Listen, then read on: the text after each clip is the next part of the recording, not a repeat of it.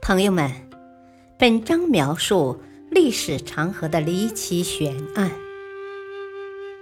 漫漫历史长河中，留下了数不胜数的谜题，有待后人去一一探索。可怕现象的惊人真相。葬身郊区的清朝公主之谜。在北京西郊有个叫公主坟的地方，一听到这个名字，很多人都产生了好奇心：公主坟葬的是哪位公主？为什么清朝的公主会葬在当时偏远的郊区？关于这个问题的猜测从来没有停止过。据说，一个名叫金泰的汉人，从小就被满族人收养。长大后立下战功，被封为元帅。他在一次游园时，偶然与公主相遇，两人一见钟情。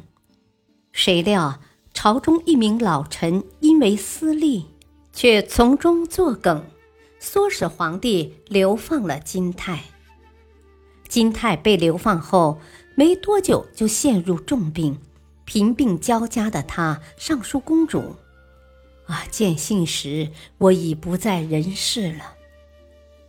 此后不久，金泰便死去了。公主见信后，痛苦地服下毒药，随爱人而去。皇帝又悲又气，既为痛失爱女伤心，又觉得公主丢了皇家的脸面，忍痛把公主远远地埋在了郊区。还有一种比较流行的说法，公主坟葬的并不是皇家血统的公主，而是孝庄皇后的汉族义女孔四珍。孔四珍的父亲孔有德原本是明朝的将领，但在清军入关前就已经投降了。他率领清军南征北战，为清朝立下汗马功劳。顺治六年，孔有德被封为定南王。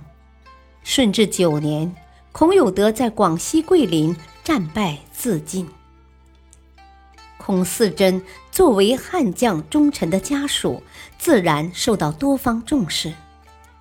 为了笼络人心，孝庄皇后把孔四珍留在宫中，册封她为和硕公主。孔四珍聪明机灵。尤爱习武，很快就成为一代女杰。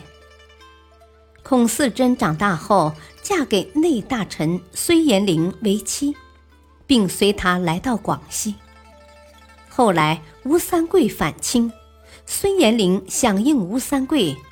孔四珍得知这个消息后，毅然跟孙延龄断绝了关系，并参与了平定三藩的战争，大义灭亲。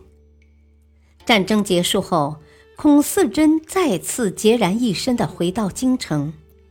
此后，他开始了数十年的独居生活。康熙五十二年，这个传奇女子去世了。康熙帝为了表彰孔四贞父女对清朝的忠诚，以公主的身份厚葬了孔四贞。可是，公主坟有东西两坟。如果说这是孔四珍的坟墓，那另一座是谁呢？后来经过文武部门的鉴定，事实浮出水面，那些说法只是人们的浪漫猜测。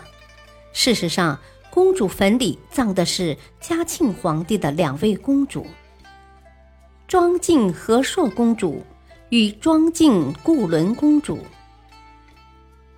既然公主坟里葬的是真正的公主，那这两位公主为什么要被葬在西郊，而不是葬入皇家陵寝呢？两人又为什么被葬在一起呢？原来，孝敬和硕公主下嫁给蒙古亲王索托纳木多布济。